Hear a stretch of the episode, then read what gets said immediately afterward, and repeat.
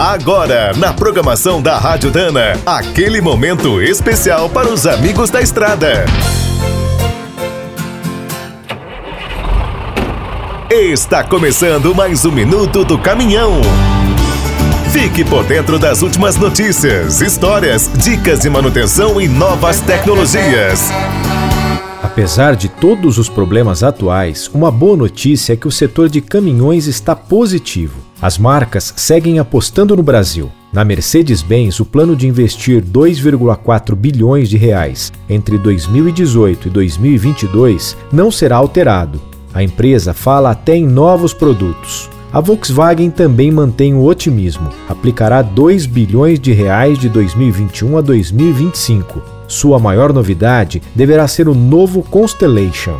Outro grande investimento virá da Scania. A marca fala num projeto de 1,4 bilhão de reais até 2024. Irá modernizar a fábrica e ampliar a linha. Sua grande concorrente, a Volvo, não ficará para trás. Injetará um bilhão de reais até 2023, inclusive na renovação das famílias FH, FM e FMX. Animada com os novos XF e CF, a DAF planeja completar a linha com o LF. O grupo também fabricará os brutos fora de estrada da Tatra. Com o crescimento de 30% nas vendas em 2020, a Iveco é outra otimista.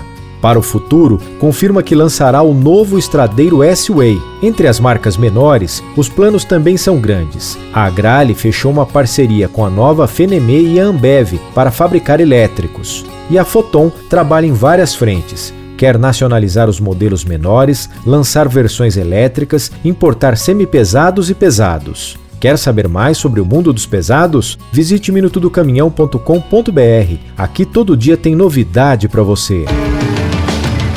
O Minuto do Caminhão é um oferecimento de Spicer e Álvaros, a dupla imbatível em componentes de transmissão, suspensão e direção.